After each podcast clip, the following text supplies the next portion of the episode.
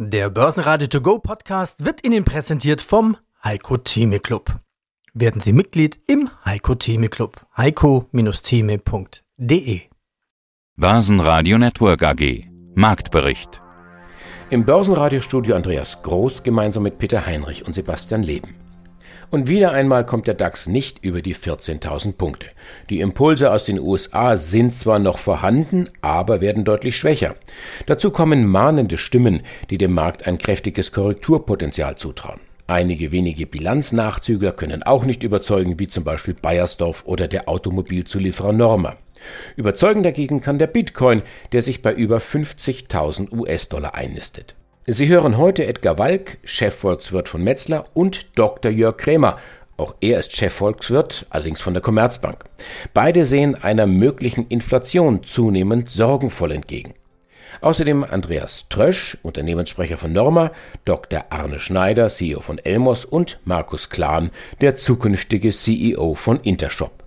Alle Interviews hören Sie außerdem in voller Länge auf börsenradio.de und in der Börsenradio-App. Jörg Krämer, Chefvolkswirt Commerzbank.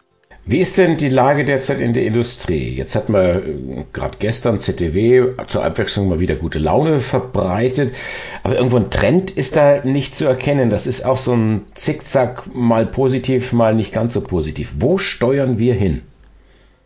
Also was die Industrie anbelangt, also das verarbeitende Gewerbe, das würde ich nicht als Zickzack beschreiben. Wir hatten natürlich im ersten Lockdown, ging alles runter, auch das verarbeitende Gewerbe, weil die internationalen Lieferketten gerissen waren und die Unternehmen eben ja mit Corona etwas ganz neues Problem hatten, wo sie keine Erfahrung hatten. Aber seit äh, dem Frühsommer letzten Jahres hat sich die Industrie weiter erholt. Auch im zweiten Lockdown ist das verarbeitende Gewerbe weiter gestiegen. Die Auftragseingänge sind mittlerweile höher als vor Corona.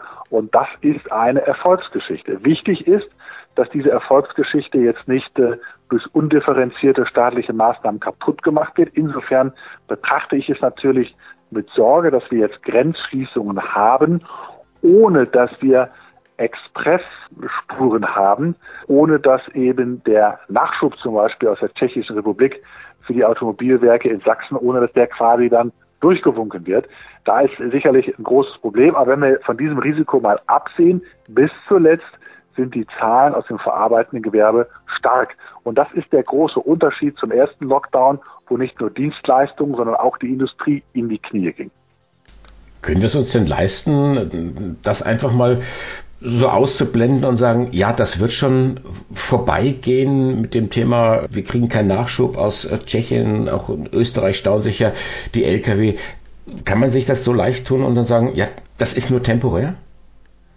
Nein, das kann man sich nicht leisten. Ich meine, wir leben in einer Zeit just in time. Das heißt, wenn die LKWs nicht durchkommen, dann ist es eine Frage von Tagen, bis die Produktion in einzelnen Werken stillsteht. Und das können wir uns nicht leisten. Die Erfolgsgeschichte im verarbeitenden Gewerbe, die muss weitergehen. Und insofern ist es sehr wichtig, dass eben die Grenzschließungen so organisiert werden, dass der Lkw-Verkehr, der Nachschub weiter zügig abgefertigt wird. Das ist sehr, sehr wichtig.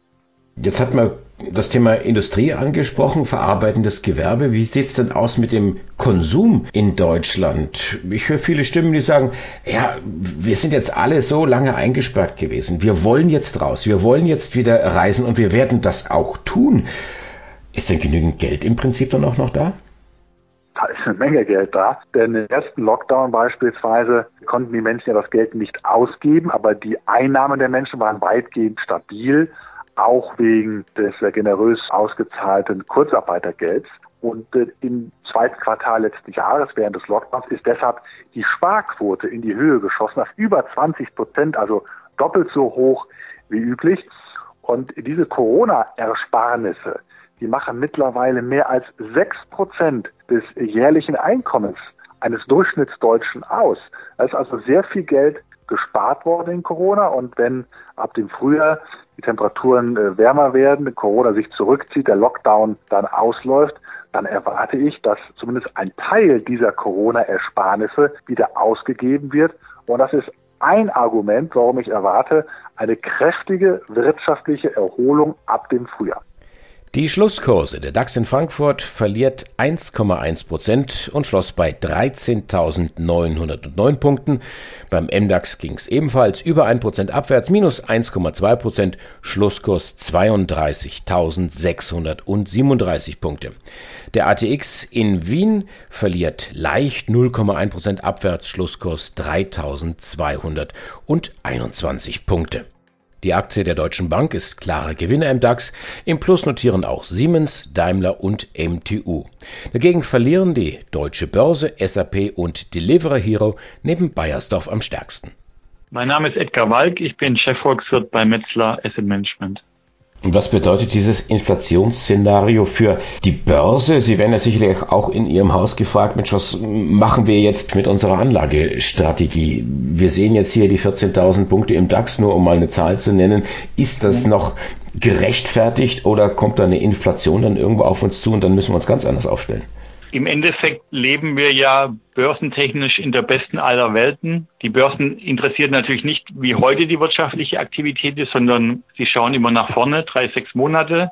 Und ich denke, da sind die Perspektiven sehr gut. Also wir leben in einer Welt mit sehr guten Wirtschaftsperspektiven mit einer immer noch niedrigen Inflation und mit Zentralbanken, die liquiditätsmäßig Vollgas geben oder auf dem Gaspedal stehen. Und also man hat Perspektiven für Gewinnsteigerung bei den Unternehmen, man hat Liquiditäts- und niedrige Zinsperspektiven. Und von da ist natürlich die Frage, was kann praktisch dieses sehr positive Umfeld erschüttern für die Märkte? Also wo können Überraschungen herkommen, Risiken? Und ich denke, Pandemie mache ich mir im Moment weniger Sorgen. Ich denke, die hat man unter Kontrolle und wird sie auch unter Kontrolle bekommen. Vielleicht bin ich dazu optimistisch, aber ich denke, was man jetzt im Moment an Informationen zur Verfügung steht, kann man da optimistisch sein. Ein anderes bleibt eigentlich noch die Inflation. Das beste Beispiel für mich ist Tesla. Letztes Jahr 700 Prozent Performance. Jahren machen wir Riesengewinne, vielleicht zwei Billionen Dollar. Und wenn man das mit 0% Zinsen abdiskontiert über 20 Jahre, dann kriegt man natürlich einen extrem hohen Börsenwert heute. Wird es aber mit 2, 3% abdiskontiert, dann hat es massive Auswirkungen auf den Aktienkurs und natürlich impliziert es deutlich niedrigere Aktienkurse. Und von daher, da zeigt sich halt nochmal diese extreme Wichtigkeit des Zinses für die Börsen, für die Aktienbewertungen. Wenn halt tatsächlich jetzt die Inflationsängste zunehmen werden, ich hatte erwähnt, Konsum, Boom, wahrscheinlich. Wir haben vielleicht mehr Preissetzungsspielraum bei den Industrieunternehmen. Wir haben die Dienstleistungsunternehmen, die wieder öffnen vielleicht auch die Preise anheben müssen. Dann könnten natürlich die Zinsen steigen, die Inflationserwartungen können steigen, die Zentralbanken müssten vielleicht darauf reagieren, indem sie die Liquidität verringern und damit würden dann gerade die Aktien halt massiv unter Druck kommen, die halt am stärksten auch profitiert haben von den Niedrigzinsen. Also im Endeffekt deren große Gewinne in der Zukunft halt nicht richtig abdiskontiert wurden aufgrund der niedrigen Zinsen. Die würden halt dann am stärksten unter Druck kommen an den Aktienmärkten. Also da würde dann schon Kulturpotenzial bestehen. Also von daher ist dieses Inflationsszenario extrem wichtig auch für den Ausblick für die Aktienmärkte. Es gibt wirklich sehr, sehr viele Argumente pro und contra Inflation. Das zeigt halt, wie komplex das Thema ist. Aber es zeigt halt auch, dass es ein sehr relevantes Thema ist, weil es, wie gesagt, auch sehr viele Argumente pro Inflation gibt. Und ich denke, das wird ein maßgeblicher Einflussfaktor sein für die Aktienmärkte in diesem Jahr wie sich die Inflationserwartungen entwickeln, die Zinsen. Da denke ich, sind die Risiken, die man für die Märkte sehen muss. Die Aktien von Bayersdorf sind am Mittwoch kräftig durchgeschüttelt worden. Am Morgen bis zu 8 Prozent, bei 6 Prozent haben sie sich dann eingependelt. Minus wohlgemerkt. Grund ist ein Gewinneinbruch wegen hoher Kosten für neue Produkte und die Digitalisierung. Unterm Strich stand im abgelaufenen Jahr ein Minus von knapp 20 Prozent. Kleiner Lichtblick, den Aktionären soll trotzdem eine unveränderte Dividende von 70 Cent bezahlt werden. Arne Schneider, ich bin inzwischen seit fast zehn Jahren bei der Elmos Semiconductor SE in der alten Rolle als CFO, in der neuen Rolle jetzt als CEO.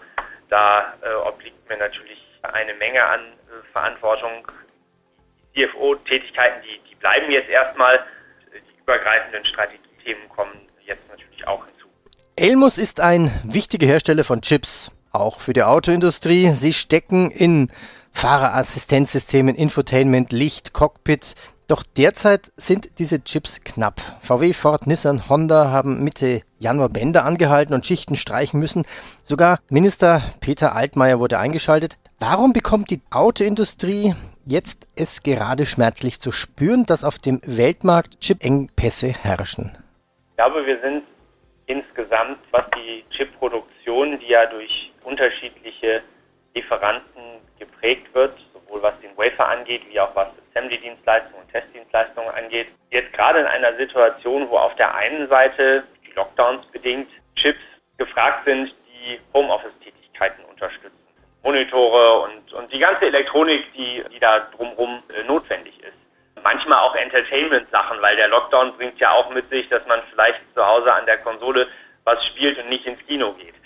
Und das ist die eine Seite eines ganz erheblichen Mehrbedarfs. Gleichzeitig kommt die Autoindustrie in einem prononcierten V aus der Krise des letzten Jahres und hat nun erhebliche Mehrbedarfe, jedenfalls verglichen mit dem letzten Jahr, sodass zwei im Grunde gute Dinge zusammenkommen, dann aber ist es doch ein bisschen viel des Guten, weil die Kapazitäten insgesamt eng sind. Ähm, zu eng, um alles zu bedienen. Und da geht es dann, Priorisierung zu treffen. Ja, schließen wir das Interview ab. Blicken wir nochmal voraus. Bisschen Zahlen haben Sie schon geliefert. Mit welchem Ausblick gehen Sie jetzt ins neue Jahr 2021? Ja, Sie treffen uns in ziemlich guter Stimmung an. Wir müssen auf der einen Seite die Allokationen, die Probleme mit den Zulieferern managen. Das bedarf einiger Aufmerksamkeit. Gleichzeitig ist unsere Bebuchungslage, unserer, unsere Auftragslage ist sehr, sehr gut. Äh, wir versuchen da auch, äh, ich sag mal, die Butter übers ganze Brot zu schmieren, also jetzt nicht nur im Q1 das äh, abzuarbeiten, sondern die anderen Quartale ebenso mit Aufträgen zu bedenken. Das sind eigentlich drei Rückenwinde, die wir jetzt in der kurzen Frist haben. Das eine sind steigende Anzahl Fahrzeuge. Der zweite Rückenwind kommt aus dem Produktportfolio der Emos. Wir zusammen. Die äh, dritte Sache, äh, die auch noch zusammenkommt, ist, äh, dass ja wir im Gesamtmarkt für automobile Halbleiter momentan eine Knappheit haben. Außer Rand und Band ist der Bitcoin. Die runden Rekordmarken fallen derzeit beinahe im Wochentakt. Vor gerade mal zwei Monaten hatte Bitcoin die Bestmarke aus dem Jahr 2017 übertroffen und die Mauer von 20.000 Dollar durchbrochen. Kurz darauf übersprang er die Hürde bei 30.000 und gleich danach bei 40.000 Dollar und hatte am Dienstag erstmals die Marke von 50.000 Dollar überschritten. Heute ging es nochmal knapp 6% nach oben. Die neue Bestmarke steht jetzt bei 51.310 Dollar. Mein Name ist Markus Klan. Ich bin der Vorstand für das operative Geschäft der Intershop Communications AG in Jena. Und wir sprechen über die Zahlen, über die vorläufigen Zahlen aus dem Geschäftsjahr 2020. Sehen ganz gut aus. Intershop steigert den Umsatz um 6% auf 33,6 Millionen. Unterm Strich stehen 800.000 Euro. Ja, und damit nach dem schwierigen Vorjahr jetzt wieder schwarze Zahlen. Ich erinnere mich an die Handball-WM 2007 in Deutschland. Da kam ein Höhner aus Köln ganz groß raus mit folgendem Hit. Wenn nicht jetzt, wann dann? War das eigentlich im Corona-Jahr so ein Hit, der im Jena Tower gespielt wurde? Jeden Tag? Wenn nicht jetzt, wann dann wurde nicht im Jena Tower gespielt. Ähm, die Geschichte ist ein bisschen anders. Wir haben ja in der Tat ein tolles Jahr hinter uns. Der Umsatz ist um 6% gestiegen, 33,6. Sie haben das sehr treffend gesagt. Und vor allen Dingen haben wir wirklich wieder ein operatives, positives Ergebnis von einer Million erzielt.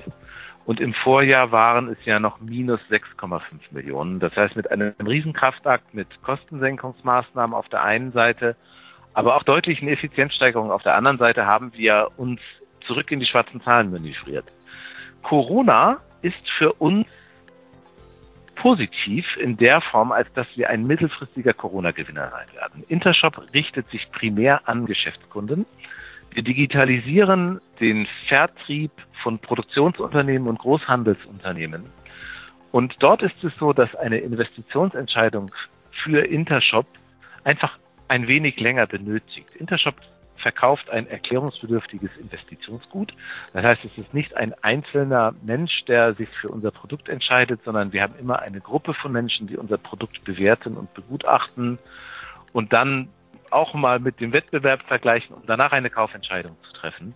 Und das führt dazu, dass ein Verkaufszyklus bei uns vom Erstkontakt bis zur Unterschrift gute sechs Monate im Schnitt benötigt und wir ja, ein Corona-Gewinner sein werden, aber wir sehen es nicht im ersten Corona-Jahr. Wir sehen mittelfristig einen, einen starken Trend, die Digitalisierung auf Kundenseite noch stärker nach vorne zu treiben.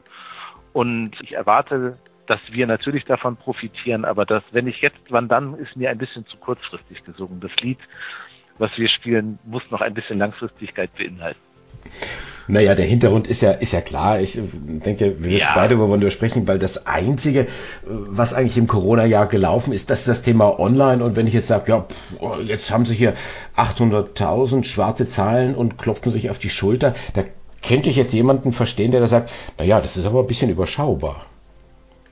Ja, das ist überschaubar. Jetzt müssen wir aber die Historie sehen. Die Intershop hat eine Cloud-Transformation hinter sich. Das heißt, wir haben umgestellt von Softwareverkauf auf Softwarevermietung. Das heißt, man muss zunächst einmal investieren und der der Umsatzstrom wird ja von ehemals Lizenzerlös auf einen Schlag jetzt auf drei oder fünf Jahre ausgedehnt.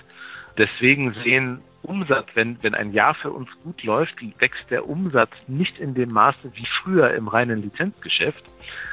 Und äh, wir mussten auch strukturell einiges an unseren Kosten und Prozessen tun, um Intershop zurückzubringen in die Profitabilität.